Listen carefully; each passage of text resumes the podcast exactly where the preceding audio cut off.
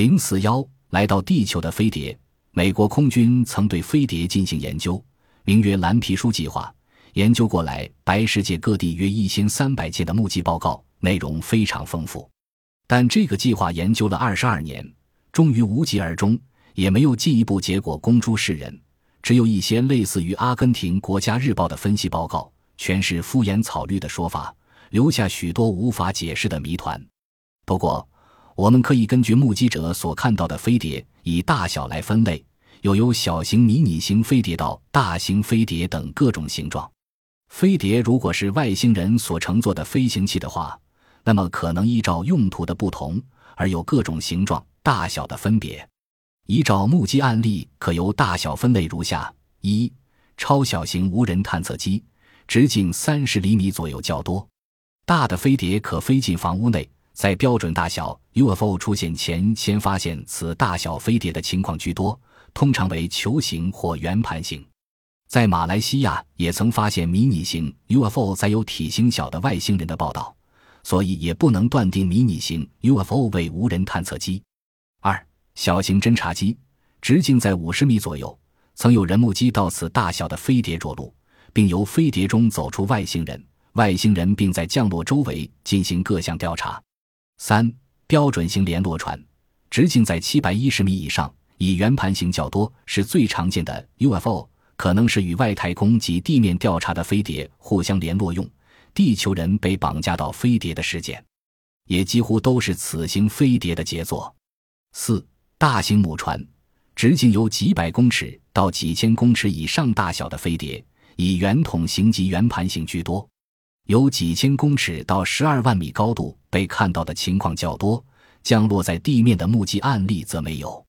由于有许多目击者指出。有小型或标准型的 UFO 飞进或飞出，因此此大小的飞碟被认为可能是飞碟的大型母船。例如，在法国首都巴黎西北六十五公里处，坐落在厄尔省的一个著名的小镇叫维尔农，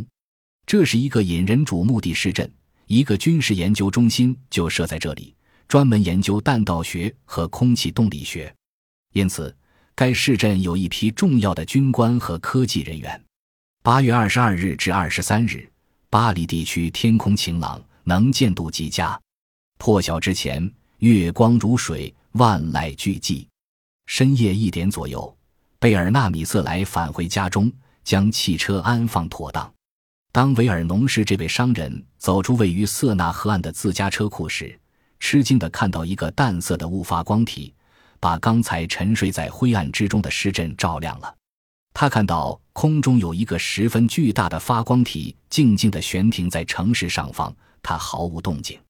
看上去，它的位置在塞纳河北岸，离地面约三百米，其形状很像一只垂直庞大的雪茄烟。米塞莱先生对调查人员说：“我静观了这令人吃惊的情景。突然，从雪茄状物体下端蹦出一个盘子一样的发光体来，它呈水平状，开始自由向下坠落。”片刻间减慢速度，可是不一会儿，它又摇晃了一下，然后沿水平线越过塞纳河，高速向我飞来。这时，它变得极为明亮，在很短几秒钟，显得还是个盘状物。它周围有一层十分耀眼的光芒。这个盘状物高速从我身后飞过，消失在西南方向。数分钟后，第二个发光体从雪茄状发光体下端飞出，它的形状、大小。发光程度以及运行方式同第一个完全一样，第三个又重复了前二个的动作，接着又出现了第四个，在相隔一段较长的时间后，雪茄状发光物上跳出第五个盘状物，那直立着的巨大雪茄始终没有动静。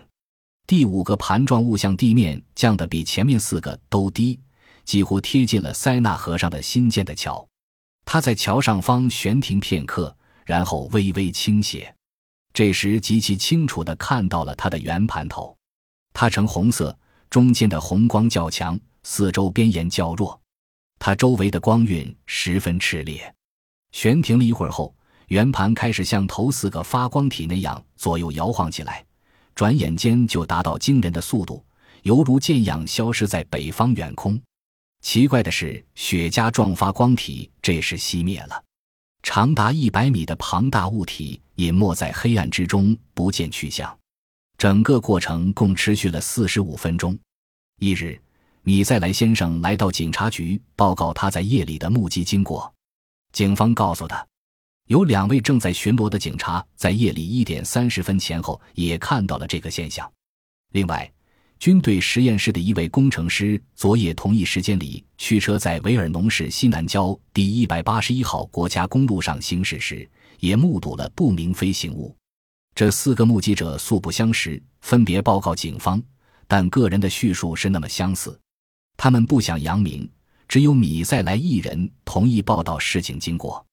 新闻记者采取了种种不正常的手段，找到了那位工程师，但都吃了闭门羹。事实上，同类案例不胜枚举。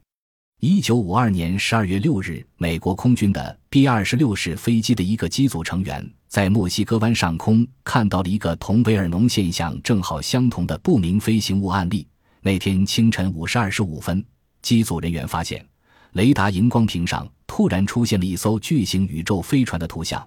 只见有五个 UFO 立即急速飞向那艘飞船。其速度和准确度是无与伦比的。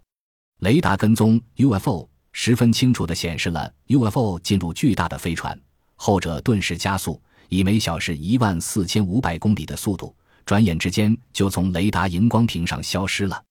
UFO 进入一个速度大大超过每小时八千公里的宇宙飞船，这表明 UFO 成员有极其准确的操作技能，同时也说明了 UFO 与飞船之间真善的同步性。相信飞碟是一种飞行器的人，把这两个例子视为有力的证据，表明存在着庞大的飞碟母舰，它们能够容纳和运载五架小飞碟。一九五二年十月发生的加纳克事件和奥洛龙事件更能说明这一点。在那两次飞碟案中，人们看到了飞碟离开和返回母舰的全过程。一九五二年十月十七日至二十七日，仅仅十天之隔。法国西南部两个城市的居民长时间地观察到一个又长又窄的巨大飞行物，周围有许多小的飞行物。两地目击者的描绘是那样的雷同，简直叫人不敢相信。一九五四年九月十四日白天，巴黎西南三百五十公里外大西洋沿岸的旺代省五六个村子里的数百名群众也目睹了 UFO 离开母舰和返回母舰的全过程。大部分目击者是农民。少数几个是神父和小学教员。若依外形来区分的话，则飞碟至少可分为十种，但为何有这么多形状的原因则尚未明了。代表性的飞碟形状，依目击者的证词指出，UFO 的形状虽有各式各样，但看到完全相同形状的例子则几乎是没有。此外，在我国及世界其他地区曾发现过螺旋形的 UFO。如上文提到的中国七百二十四螺旋形 UFO 事件，以及一九六三年十一月二十七日在西非海域三艘国际商船的船员目击到一个螺旋形不明飞行物，与七百二十四一类螺旋 UFO 无异。除了上述形状的以外，还有类似直升机型的飞碟。最近并有云状 UFO 或发光体型 UFO 在世界各地出现。假若 UFO 是外星人飞行器的话。那么，此形状的飞碟应是最适合宇宙飞行的。